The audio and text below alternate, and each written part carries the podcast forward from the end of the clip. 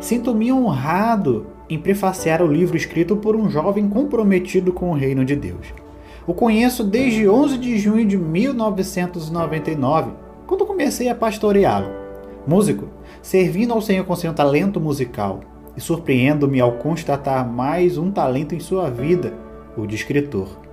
Usando a linguagem jovem, explorando sua área de atuação musical, usa a figura de músicos que participam de uma banda de música para enriquecer a mensagem da cruz que os jovens tanto precisam. Sob o título Vale a Pena Carregar a Minha Cruz, com fulcro no texto de Lucas 9, 23, seu livro discorre que vale a pena envolver-se com a cruz de Cristo e ainda reforça a conclusão com três passos em que devemos andar para carregar a nossa cruz. Esse livro é uma verdadeira mensagem de despertamento para todos os cristãos e um ensino profundo sobre como devemos carregar nossa cruz, negando-nos a nós mesmos. Jesus, em sua agonia na cruz, nos deixou sete frases que serão verdadeiros ensinos de como devemos caminhar conduzindo a nossa cruz. Frase 1: Pai, perdoa-lhes, porque não sabem o que fazem. Lucas 23, 34 onde ele nos ensina a perdoar quem nos fere. Frase 2: Em verdade te digo que hoje estarás comigo no paraíso. Lucas 23, 43. Onde ele garante a salvação quando carregamos a nossa cruz. Frase 3: Mulher, eis aí teu filho. Lucas 19, 26. Onde ele se preocupa até na hora da sua morte com a família e ensina que não devemos viver sozinhos. Quarta frase: Deus meu, Deus meu, por que me desamparaste? Mateus 27, 46, onde ele nos ensina que nas horas de angústia devemos clamar ao Pai. Quinta frase: Tenho sede. João 19, 28, onde nos prova que, como Deus homem, passou pelas mesmas necessidades que nós temos. Sexta frase: Está consumado. João 19, 30 Nesse momento, Jesus passa-nos a lição de que tudo se consuma na cruz, ou seja, completa-se nela. Sétima frase: Pai, nas tuas mãos entrego o meu espírito. Lucas 23, 46.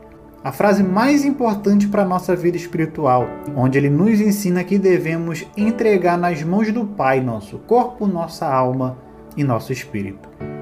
Quem caminha nesse mundo cumprindo essas sete lições ditas por Jesus na cruz verá que é compensador carregarmos a nossa cruz, porque ele nos garante vida eterna.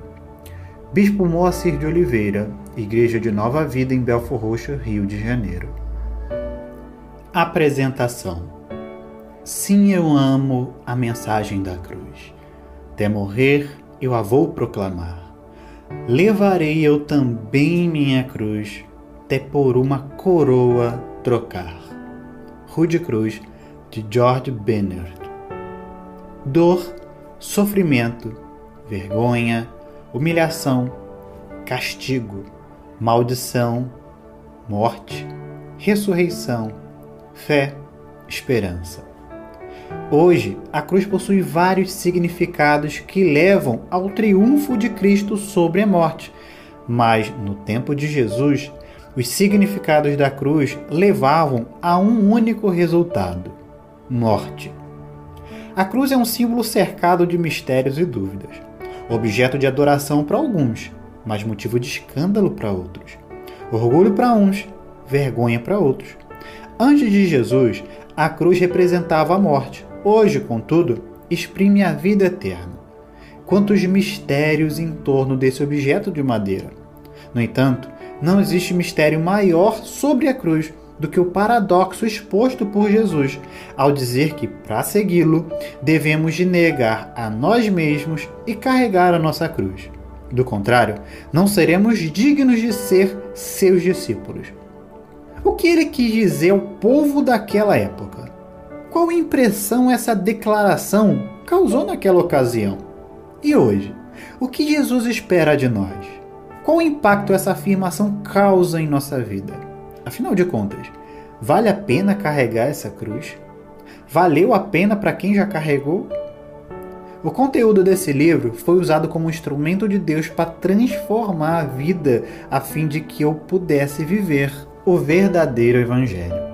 Peço a Deus em oração que o mesmo aconteça com você, caro leitor. Que essa história também seja um instrumento dele para transformar sua vida de forma sobrenatural. Que de um cristão morno, com os ombros vazios, você se torne um grande servo do Senhor e evangelista da mensagem da cruz. Conjuro-te diante de Deus e de Cristo Jesus, que há de julgar os vivos e os mortos, pela sua vinda e pelo seu reino. Prega a palavra, insta a tempo e fora de tempo, admoesta, repreende, exorta com toda longanimidade e ensino, porque virá tempo em que não suportarão a sã doutrina, mas, tendo grande desejo de ouvir coisas agradáveis, ajuntarão para si, segundo seus próprios desejos, e não só desviarão os ouvidos da verdade, mas se voltarão às fábulas. Tu, porém, se é sóbrio em tudo, sofre as aflições, faze a obra de um evangelista, cumpre o teu ministério. Segundo Timóteo 4, 1 ao 5. Que Deus abençoe a sua leitura.